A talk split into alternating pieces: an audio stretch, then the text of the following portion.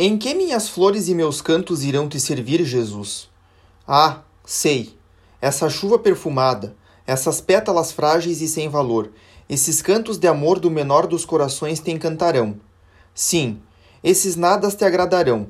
Farão sorrir a igreja triunfante que recolherá minhas flores desfolhadas por amor e fazendo-as passar por tuas mãos divinas, ó Jesus, essa igreja do céu, querendo brincar com sua criança, lançará essas flores que pelo teu toque divino terão adquirido um valor infinito. Lançá-las-á sobre a igreja padecente, a fim de apagar as chamas. Lançá-las-á sobre a igreja combatente, a fim de lhe propiciar a vitória. Ó meu Jesus, amo-te, amo a igreja, minha mãe, Lembro-me de que o menor movimento de puro amor lhe é mais útil que todas as outras obras reunidas. Mas será que o puro amor está em meu coração? Meus desejos imensos não seriam sonho, loucura? Ah, se assim for, Jesus, esclarece-me, tu sabes que procuro a verdade.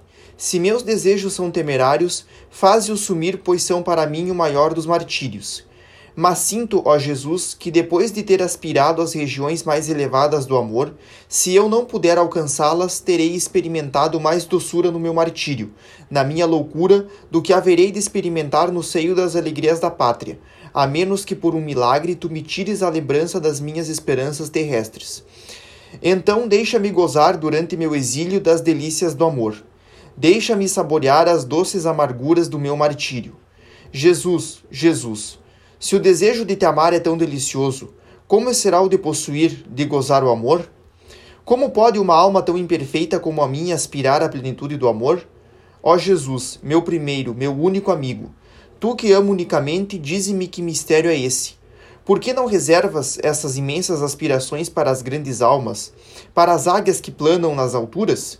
Considero-me apenas um mero passarinho coberto de leve penugem não sou uma águia, só tenho dela os olhos e o coração. Pois apesar da minha extrema pequenez, ouso fixar o sol divino, o sol do amor, e meu coração sente em si todas as aspirações da águia. O passarinho quer voar para esse sol brilhante que encanta seus olhos. Quer imitar as águias, suas irmãs, que vê chegar ao lar divino da Trindade Santíssima. Ai, o que pode fazer é bater as asinhas.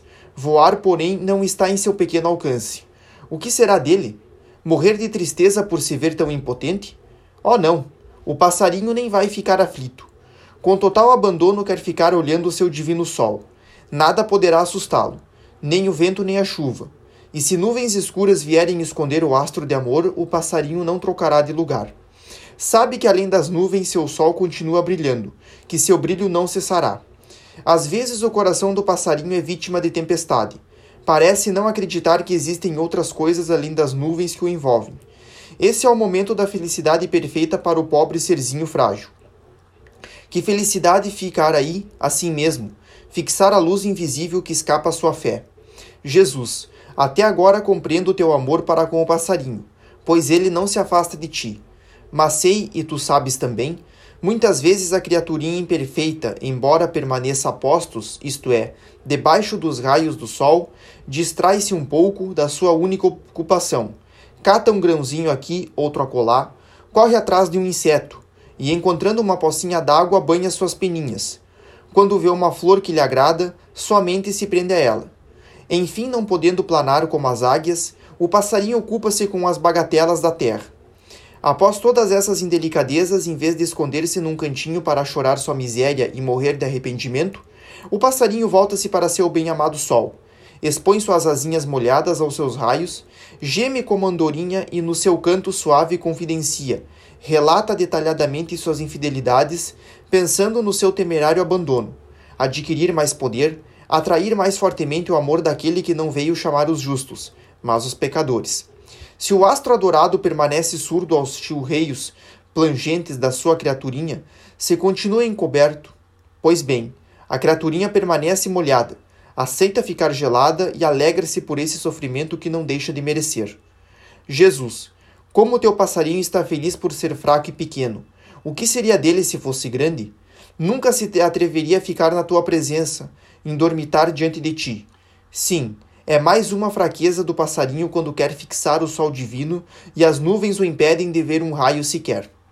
Contra sua vontade, seus olhinhos se cerram, Sua cabecinha se esconde sob sua asinha e o pobre serzinho adormece, crente ainda de que está fixando seu astro querido. Com o despertar não se perturba, seu coraçãozinho fica em paz, recomeça seu ofício de amor. Invoca os anjos e os santos que se elevam como águias para o foco devorador, objeto de seus anseios. Com pena do irmãozinho, as águias o protegem, o defendem e afugentam os abutres que querem devorá-lo. O passarinho não tem medo dos abutres, imagens dos demônios. Não se destina a ser presa deles, mas sim da águia que ele contempla no centro do sol de amor. Ó Verbo divino, és tu a águia adorada que amo e que me atrai. És tu que, correndo para a terra do exílio, tens querido sofrer e morrer para lançar as almas no seio do eterno lar da Santíssima Trindade. És tu que, subindo para a inacessível luz que de agora em diante será tua morada, ainda permaneces no vale de lágrimas, oculto sob a aparência de uma hóstia branca. Águia eterna, queres alimentar-me com tua divina substância. Eu, ser pobre e pequeno, que voltaria ao nada se teu divino olhar deixasse de me dar vida a cada instante. Ó Jesus, deixa-me no extremo da minha gratidão. Deixa-me te dizer que teu amor vai até a loucura. Como queres que diante dessa loucura meu coração deixe de se jogar em teus braços? Como pode minha confiança ter limites? Ah, sei. Para ti os santos cometeram loucuras também. Fizeram grandes coisas, pois eram águias.